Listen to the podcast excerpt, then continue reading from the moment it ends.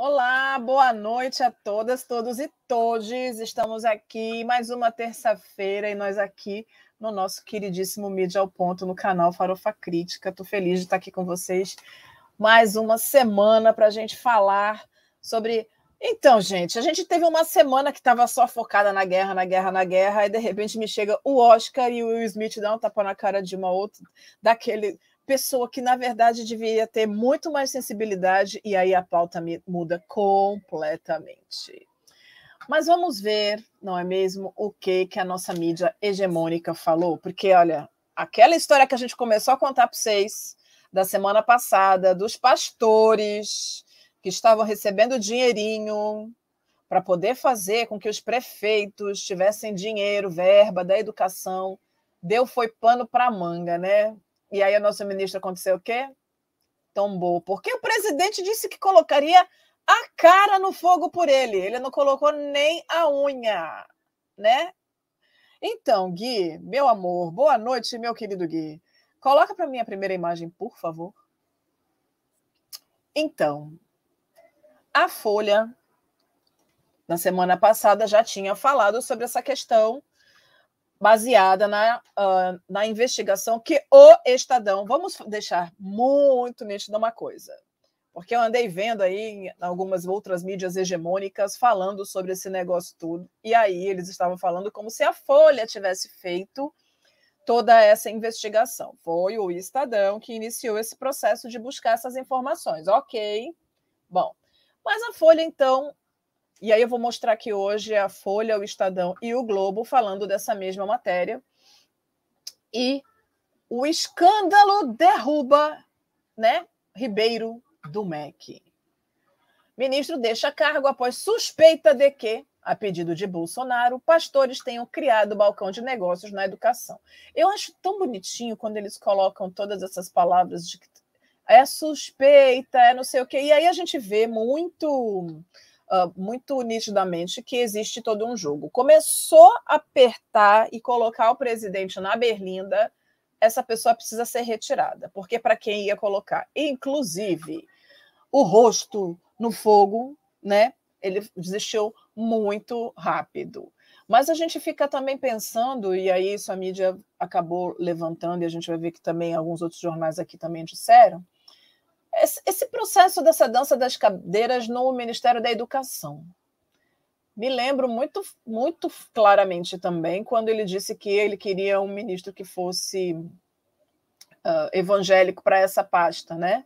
E aí ele trouxe esse ministro evangélico. E eu quero continuar aqui a minha campanha pelo sistema de cotas, porque por mais que a gente ache que não, uma coisa está diretamente ligada à outra. Estamos num ano que é eleitoral e a educação é algo que, além de ter, teoricamente, deveria ter bastante dinheiro, uh, é uma pasta chave para que a gente consiga fazer com que o país cresça. Então, ela sempre vai ter luz sobre ela.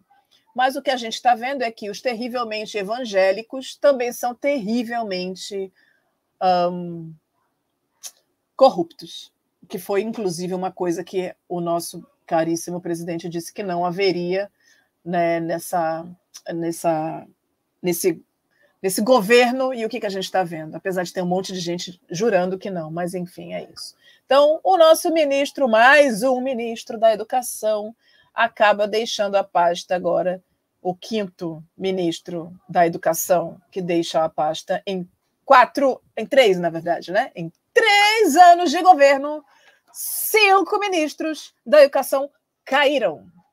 Isso é muito uh, sintomático, quero crer. Eu espero que as pessoas percebam isso, né, minha gente? Olha, galera, vocês prestem atenção, a gente tem ano eleitoral, vocês ajudem o Brasil a melhorar. Gui, meu querido, põe a próxima imagem, por favor.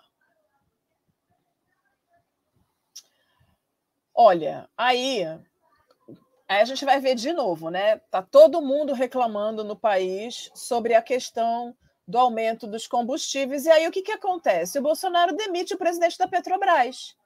Simples assim. Se o povo reclama, demite, porque não pode, né? Mas olha só, demitir não significa que a, que a política vá mudar. E a gente precisa ficar de olho nisso muito fortemente também, porque é isso. Eu queria chamar atenção para algumas outras matérias que saíram aqui na Folha, que a Folha é diferente da, do Estadão, e vocês vão ver isso, ela conseguiu trazer um pouco mais num panorama fora a guerra, não é mesmo? Um, do que está acontecendo no Brasil essa semana. E aí a gente tem o quê? A censura no Lula Palusa. Gente, pelo amor das deusas, a gente não está mais dentro do período de AI-5. E quem não sabe, AI-5 foi a, o ato institucional número 5 que censurou todas as vozes que podiam falar ou que estavam falando mal do governo na década de 60, no final da década de 60. Então, em 1968, institui-se o AI-5 e as pessoas e a mídia já estava sendo censurada, mas em 68, com a instituição do AI-5, as pessoas começaram a ser mortas por aquilo que diziam, por aquilo que defendiam. Defender a democracia era em si um ato de pura rebeldia, um ato de muita coragem e de colocar a cabeça na guilhotina. Então, era muito importante que a gente entenda que censura foi proibida no Brasil em 1988 com a instituição da Constituição Cidadã. É proibido proibir desta forma. Portanto, quero aqui participar do coro que o Lulu Santos fez e que muitos outros fizeram. Cala a boca, já morreu. Quem manda na minha boca sou eu. E quem fala é a jornalista Eliane de Souza Almeida. E os ministros, ministros então viram a censura do TSE na decisão do Lula Palusa como um grande erro. E aí, gente, vamos falar de erro? Porque como é que abre um, um processo contra um evento. E aí a gente vai preciso falar sobre isso. Abriram o processo contra o evento. Colocaram um CNPJ que não era do evento. Ou seja, não ia dar para dar continuidade. Veja bem, juram que isso foi coisa de profissional, né? Bom, aí eles vão lá. Mas hoje começaram a dizer que efetivamente, porque aí quando você fala, porque o caso mais uh, que ficou mais forte nesse processo todo foi contra a Pablo Vitar, que fez campanha ali pelo, ah, pela campanha do candidato à presidência ou do pré-candidato à presidência uh, da, da República, Luiz Inácio Lula da Silva. E aí, óbvio que se fala do Lula, o presidente da República atual vai ficar nervoso. Então, o que, que acontece? Cala-se o uh, o, o cantor, o artista, cala-se. Bom, a partir daí, dá-se uma grande confusão, porque os brasileiros conscientes fizeram campanha pela, uh, pela, pela, uh, para que, estimulando os jovens a tirar o, o, seu título de eleitor, estimulando os jovens a votar e estimulando os jovens a votar em alguém que não é o Bolsonaro. Então, óbvio que o Bolsonaro ficou bem nervoso. E aí, os artistas começaram a ser censurados o evento estava com processo, mas os artistas também estavam uh, sofrendo silenciamentos. Mas hoje, o que, que acontece? O governo disse que não, a gente estava tentando silenciar o evento como um todo, com o CNPJ errado. Mas estávamos tentando silenciar o, o evento como um todo. Mas os artistas podem falar o que eles acham que podem falar. Gente, explica para mim que coerência é essa, não é mesmo? Mas que bom que deu tudo errado e que a galera usou o evento para botar a boca no mundo, como a gente viu e a gente vai ver aqui em algumas notícias também. Bom, uh, a gente tem aqui então também algumas outras matérias falado, falando sobre uh, que 68% do, do governo tem papel na alta dos combustíveis. Portanto, mandar embora demitir o presidente da Petrobras, não garante que esse preço vai cair. Mas é importante que a gente veja, né, que tipo, a gente já está vendo que ele, que ele Bolsonaro, está fazendo campanha, está em franca campanha, inclusive, em franca campanha, mas enfim. Olha, aqui tem uma notícia que me chamou a atenção, porque está falando sobre novas práticas para, novas práticas para educar crianças de vida em pais e avós. Então, a lista do que mudou na educação das crianças nos últimos 40 anos inclui uh, alimentação, castigo e até cuidadores. Então, assim, a gente está falando sobre uma educação que não, que não prevê castigo, que não prevê uma série de coisas que prevê que a gente preste atenção na alimentação e tudo. Mas tem muita gente que ainda acha que, por exemplo, o ECA, né, que é o Estatuto da Criança e do Adolescente, é um grande exagero e que tira o poder dos pais. E aí, quando a gente fala de poder, a gente está falando de violência, porque é o único poder que parece que certas pessoas querem ter. Aí, ao final da página, Gui, coloca para mim, por favor, a última imagem da folha. Lá no cantinho da primeira página, a próxima, por favor, Gui. Lá no cantinho, bem pequenininho, o que, que eu achei? Duas coisas. Uma falando sobre o, Will Smith, que ganhou o Oscar. O cara ganhou o Oscar. Vamos falar disso hoje aqui. Ele ganhou o Oscar, mas o povo só fala do tapa que ele deu na cara do Chris Rock. A gente vai falar sobre isso. Mas eu quero chamar a atenção de vocês também para esta pequena. Gente, pense num negócio muito pequenininho que pode passar batido na maioria das vezes. Mas olha só. Na Flórida, USA, Estados Unidos, veta ideologia de gênero, que a gente já sabe que não existe, e ameaça um docente, ou seja, ameaça um professor. Existe uma lei de direitos dos pais. Então, a lei de direito dos pais na educação apelidada de Don't Say Gay, ou seja, não fale gay, e sancionada ontem, dia 27, então anteontem, dia 27, permite a paz processarem professor que fale de sexualidade. Minha gente brasileira! Já fiquei como? Apavorada. Porque se nós estamos neste momento com um ex-ministro da Educação, terrivelmente evangélico, terrivelmente corrupto, que estava terrivelmente distribuindo dinheiro para outros pastores, terrivelmente sem vergonha, tentando fazer uma série de, outras, de outros acordos em diversas prefeituras para poder calar a boca dessas pessoas e para poder instituir esse programa terrivelmente evangélico nas nossas escolas. Vocês pensem como é que vai ser? Porque daqui a pouco. E aí, socorro, Folha. Essa notinha é um desserviço para a nossa educação brasileira. Porque a gente já teve a toda mamadeira de piroca. A gente já teve um monte de coisa que já inventaram. E aí você vem, Folha de São Paulo, e aí me coloca essa matéria falando sobre que na Flórida, nos Estados Unidos, eles têm uma lei que garante aos pais o direito de processarem um professor porque está falando sobre educação sexual. Eu quero só chorar, porque brasileiro gosta do quê? De fazer igual americano. E aí, socorro, né? Eu espero de verdade que os movimentos sociais estejam atentos a isso, porque essa vai ser uma pauta deste homem enlouquecido nessa campanha eleitoral, eu não tenho a menor dúvida. Gui, meu querido, coloca a próxima imagem, por favor. É isso.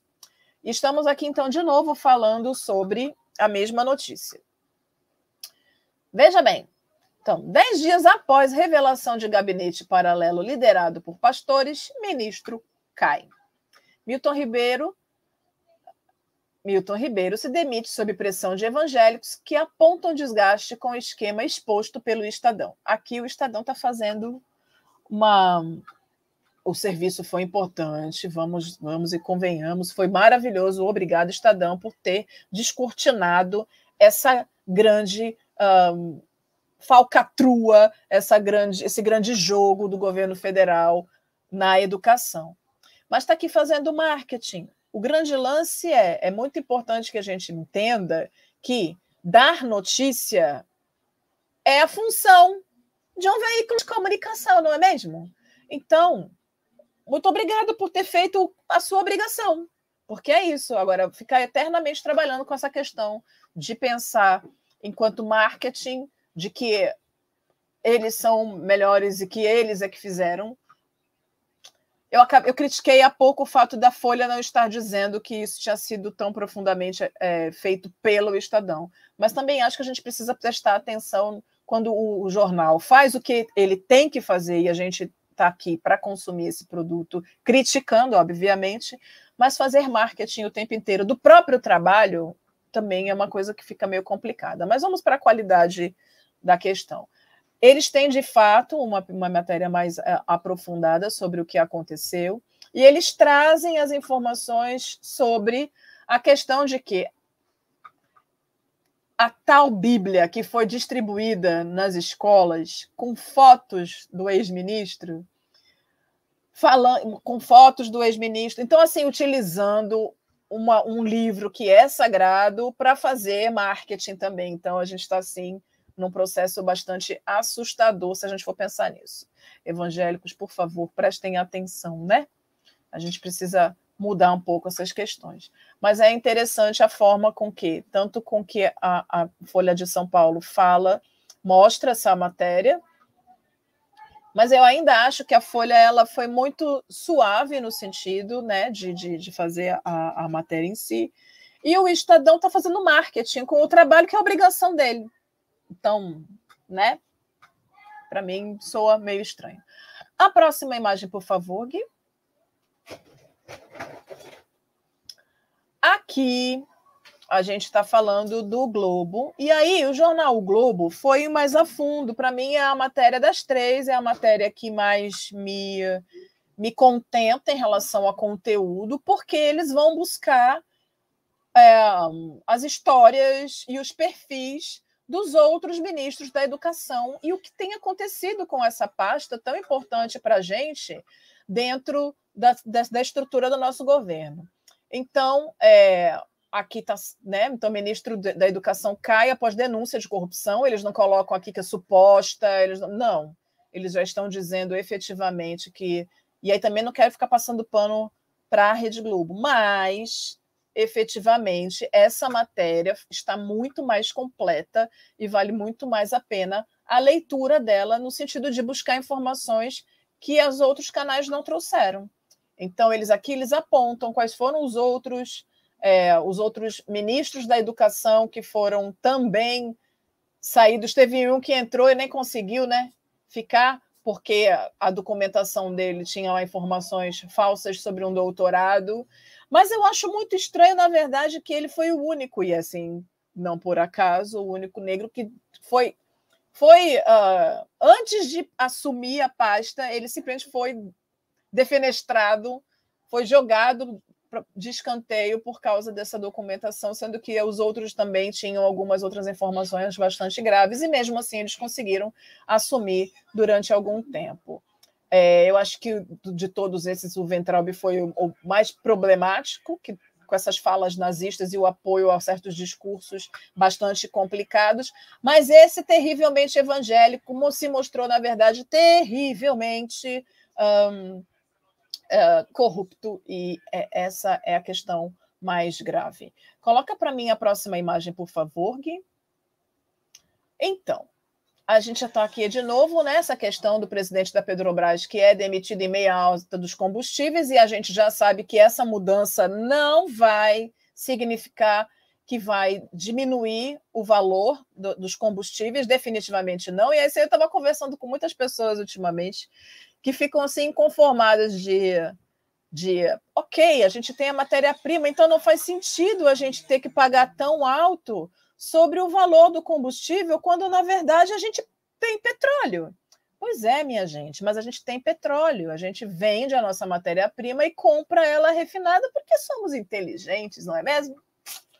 Pois é, a gente, em vez de refinar e olhar para dentro do nosso mercado, que é imenso, continental, a gente continua nesse processo de criar mais coisas que vão nos fazer mais dependentes do que a gente já é especificamente. Coloca para mim de novo a imagem, Gui, por favor. Eu queria falar. Não, não, isso, essa mesma. Olha só, eu queria falar um pouquinho sobre essa questão do Will Smith uh, e o que aconteceu. E aí eu vou falar a partir de alguma. A primeira vez que eu vi a imagem, bom, todo mundo sabe, ou pelo menos as pessoas já ouviram falar, que o Will Smith ele deu um tapa na cara do Chris Rock durante a cerimônia durante a cerimônia de entrega do Oscar. Acontece que o Chris Rock começou a fazer muitas fez uma piada específica em relação uh, ao, ao, ao, cabelo da esposa do Will Smith. O problema é que ela tem uma doença chamada alopécia e essa doença faz o cabelo dela cair. Portanto, ela está doente. É muito comum nos Estados Unidos que os comediantes, esses que fazem stand-up, se apropriem de defeitos de pessoas para poder fazer graça.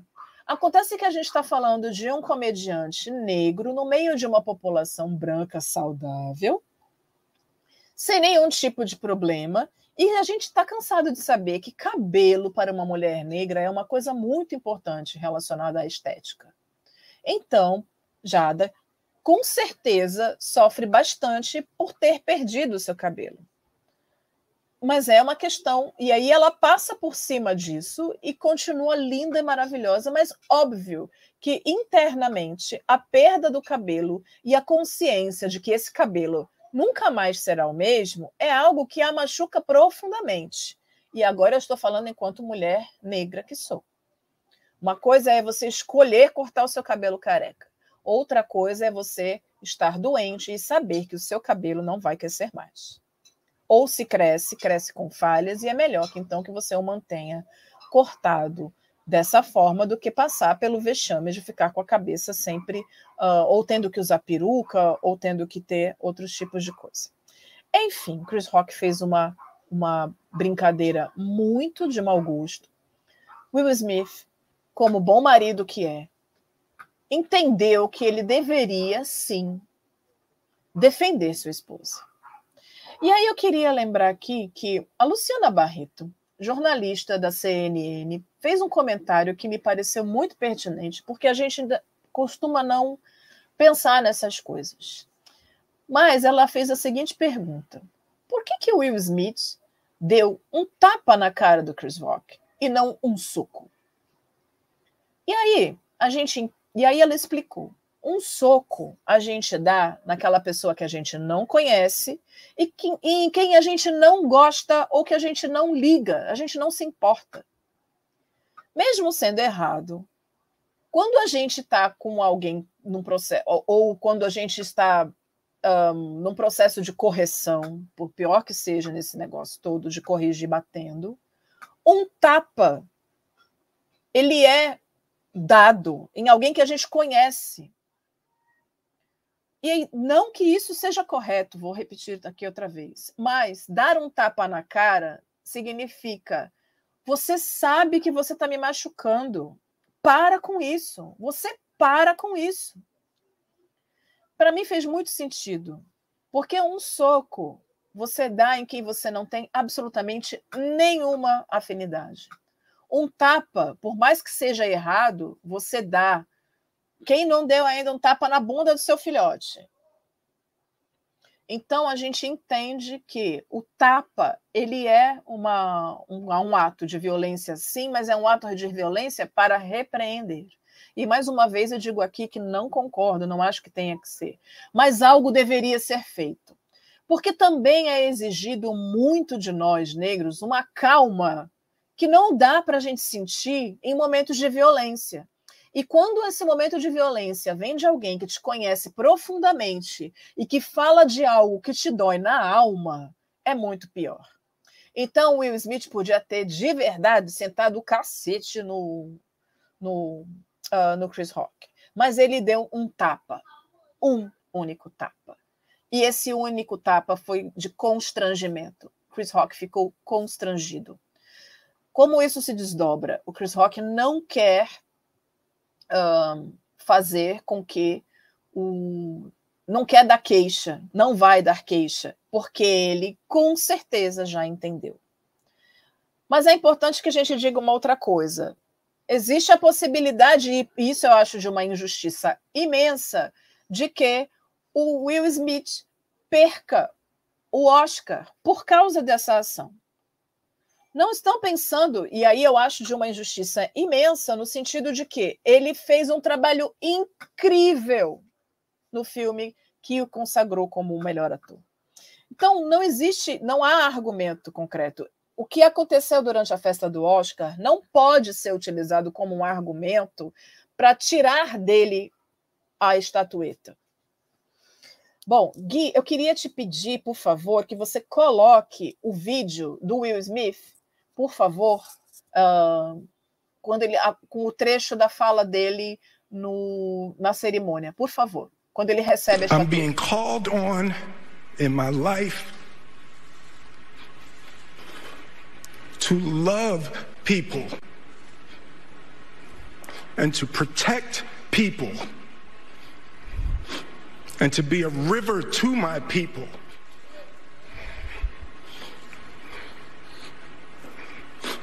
And I know to do what we do, you got to be able to take abuse, you got to be able to have people talk crazy about you. In this business, you got to be able to have people disrespecting you. And you got to smile and you got to pretend like that's okay. I want to be a vessel for love. Você é, Will Smith. Você é. E aí, a gente tem que entender que nós não somos santos e que nós temos sangue correndo nas veias. Agora, Gui, coloca aquele outro vídeo daquela musiquinha que a gente pegou, que eu tenho até que pegar aqui, daqui a pouco eu falo para vocês o nome dessa dupla que vai cantar essa música que eu vou mostrar para vocês. Por favor, Gui, coloca o vídeo. Try Jesus, not me.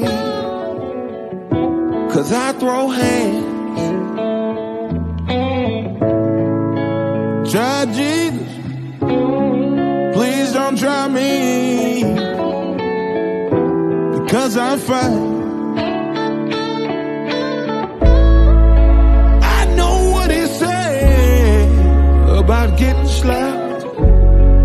But if you touch me oh or mine, we gon' have to scrap. So, try Jesus. Please don't try me. Because I fight. I have no problem laying these hands.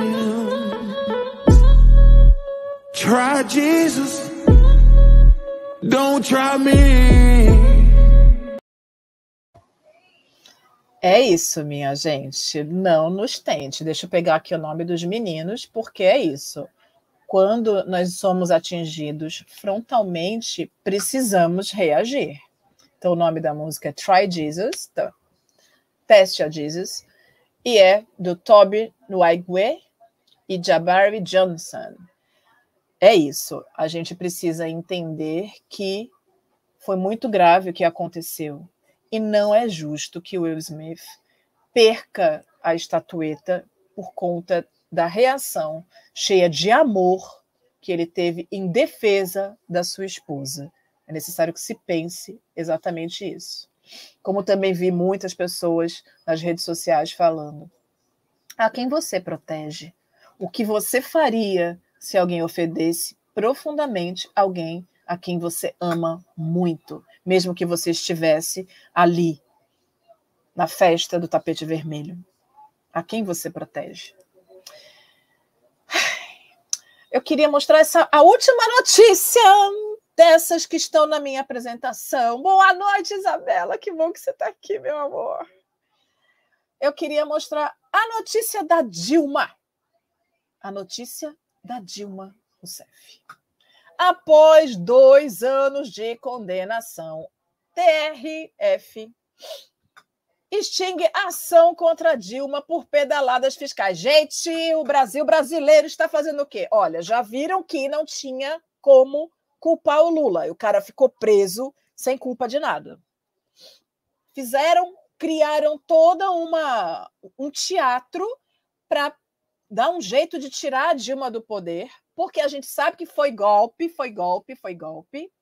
E agora eles estão, eles descobriram que é tudo mentira. Bom, o Brasil, de fato, porque é isso, né? A mídia hegemônica não falou disso ainda, mas estamos nós aqui enquanto progressistas que somos, falando. Vou ler então um trecho da matéria que saiu no Brasil de Fato sobre a, essa Notícia que o quê? Me deixou feliz, mas também me deixa muito brava. Por que isso? Depois de quanto tempo é que a gente consegue provar a inocência de coisas que a gente estava vendo na hora que estava errado? Bom, a Dilma, então, foi finalmente inocentada. Matéria da, do Brasil de Fato. O Tribunal Regional Federal da Segunda Região, TRF2, decidiu extinguir a ação popular em que a ex-presidenta Dilma Rousseff, do PT, foi condenada em 2020 por pedaladas fiscais. A decisão responde a um recurso apresentado pela defesa da petista e foi tomada em uma sessão virtual da sétima turma da Corte, especializada em direito administrativo, no último dia 16. O conteúdo, no entanto, só veio à tona nesta segunda-feira, ontem, dia 28. A decisão do colegiado foi unânime. A ação buscava enquadrar a Dilma por danos ao patrimônio público causados por supostas pedaladas, designação dada quando o Tesouro Nacional atrasa de forma intencional o repasse de verbas para instituições financeiras e autarquias. A ideia desse tipo de prática seria dar ao fluxo de caixa federal uma aparência de maior salubridade.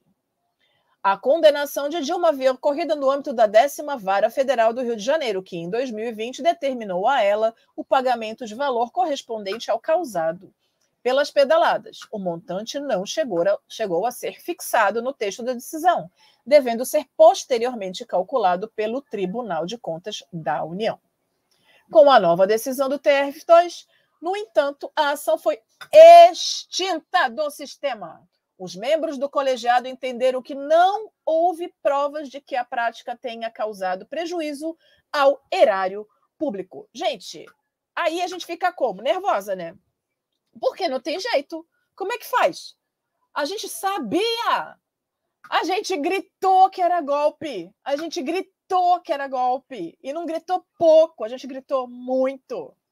Foi golpe e agora a gente já entendeu. Mas tem gente ainda que insiste.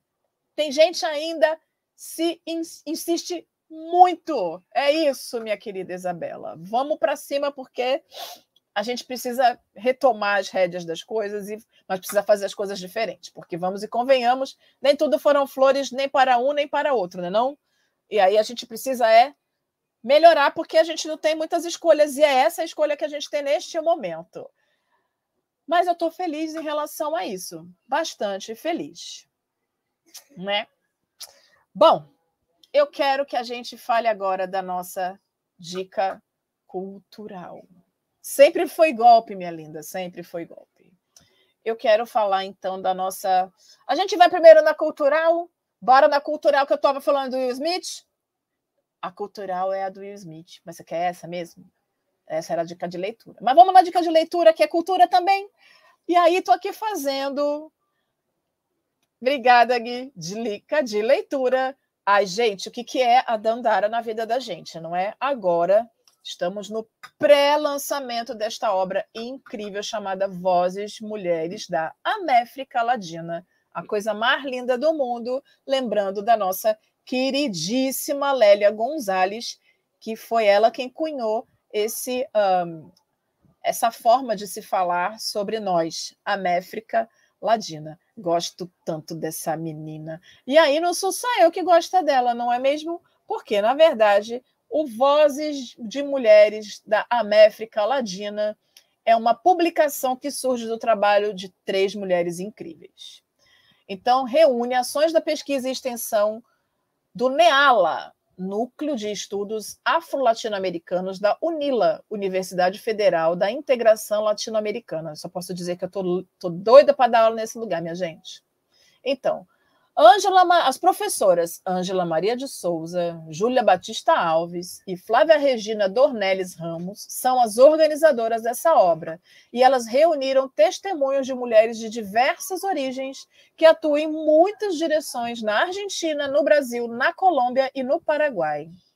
Essas mulheres são ialorixás, quilombolas, cantoras, professoras, estudantes, instrumentistas, dançarinas, acadêmicas, políticas, trabalhadoras de terras e das águas, poetisas, educadoras, contadoras de histórias e escritoras. São intelectuais que trazem seus conhecimentos por meio das inúmeras formas de escritas. Elas compartilham seus conhecimentos como forma de existir e resistir. Elas abrem caminhos para que a gente possa seguir. E é isso, gente. Eu só acho que vocês têm que comprar esse livro. Porque é isso. Meu amigo Juninho e todo o, o, a, o grupo editorial da Dandara tá o quê? De parabéns, porque estamos dando vozes a essas mulheres incríveis que trazem essas experiências da América Latina ou Améfrica Ladina que eu acho que vocês precisam ler também, Lélia Gonzalez, para entender de, de onde ela tira esse neologismo, e é essencial para que a gente entenda a nossa vida hoje, na América do Sul, na América Latina, em terra brasilis. Agora eu quero que vocês vejam lindamente por que, que o Will Smith ganhou a estatueta. Coloca para a gente aí a nossa dica cultural, por favor, Gui. What's going on? Everybody okay? They got a call, said there was trouble in the house. Oh, okay. Yeah. Okay. Uh, you all need to look around. It's a little wet for practice, don't you think? Don't the girls have schoolwork to do? They do their homework. Tundi's first in her class. Lynn and Isha are too. Now, I don't even mind you saying we hard on these kids. You know why? Because we are. That's our job, to keep them off these streets. You want to check on the kids? Let's check on the kids. We got future doctors and lawyers, plus a couple tennis stars in this house. The chances of achieving the kind of success that you're talking about is just very, very unlikely. Okay, you're making a mistake, but I'm gonna let you make it. Watch me hit a few balls. All right. So tell me your names again. I'm Venus. I'm Serena. So what'd you think? I wrote me a 78-page plan for their whole career before they was even born. Yeah, baby, yeah! These girls so great, how come I've never heard of them? They're from Compton. It's okay. They're just not used to seeing good-looking peoples like us. She's nervous. They a step up. Maybe she ought to take a few more steps up. Just get someplace safe. I think you might just have the next Michael Jordan. Oh, no, brother man. I got me the next, too. This next step you got to take. You're not gonna just be representing you, you're gonna be representing every little black girl on earth. I'm not gonna let you down. How could you? This world ain't never had no respect for Richard Williams, but they gonna respect y'all. You gonna walk out there with your head up. You are a champion, and the whole world know it. The most dangerous creature on this whole earth. It's a woman who know how to think. Yes, Daddy. Ain't nothing she can't do. You gonna show them how dangerous you are?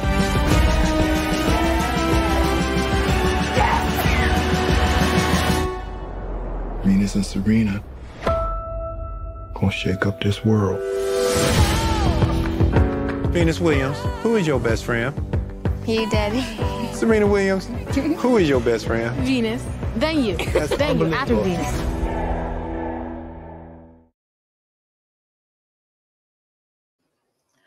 É isso, gente. É sobre isso que a gente fala aqui. Ele merece, ele merece essa estatueta. Se você não viu o filme, veja. É sobre liberdade, sobre passar por cima de todos os problemas e ser sempre a luz no caminho das pessoas. Will Smith merece manter, e é injusto pensar em tirar dele tem que ver o filme para a gente entender por que, que ele merece tanto. Por que, que a gente já viu um monte de outros filmes dele, né? Então eu acho que é isso, só para coroar essa coisa linda. Sublime amor, amor sublime amor.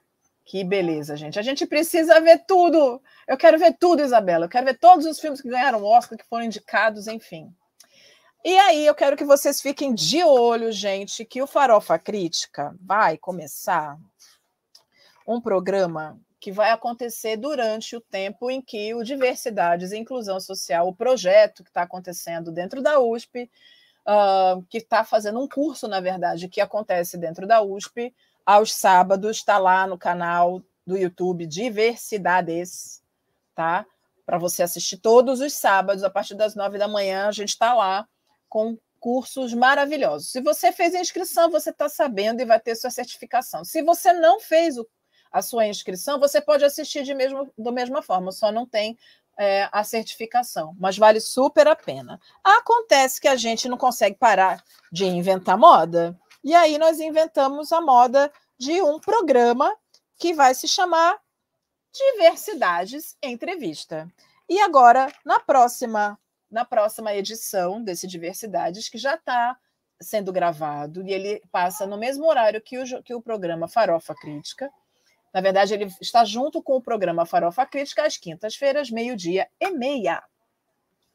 Então, no próximo Diversidades Entrevista, quem entrevista, os entrevistados do professor Denis de Oliveira são as meninas que estão ali por trás de toda a preparação. É uma parte da equipe da qual eu também me orgulho de fazer parte, mas é uma parte das meninas que estão fazendo parte desse processo do, back, do backstage. Então, a gente, o professor Denis vai falar com a Tâmara Pacheco, que é doutoranda do ProMUSP, com a Suzane Witt, que é da graduação do ProMUSP, e Bárbara Cardoso, da Costa Santos, que também é da pós-graduação, e ela está fazendo mestrado.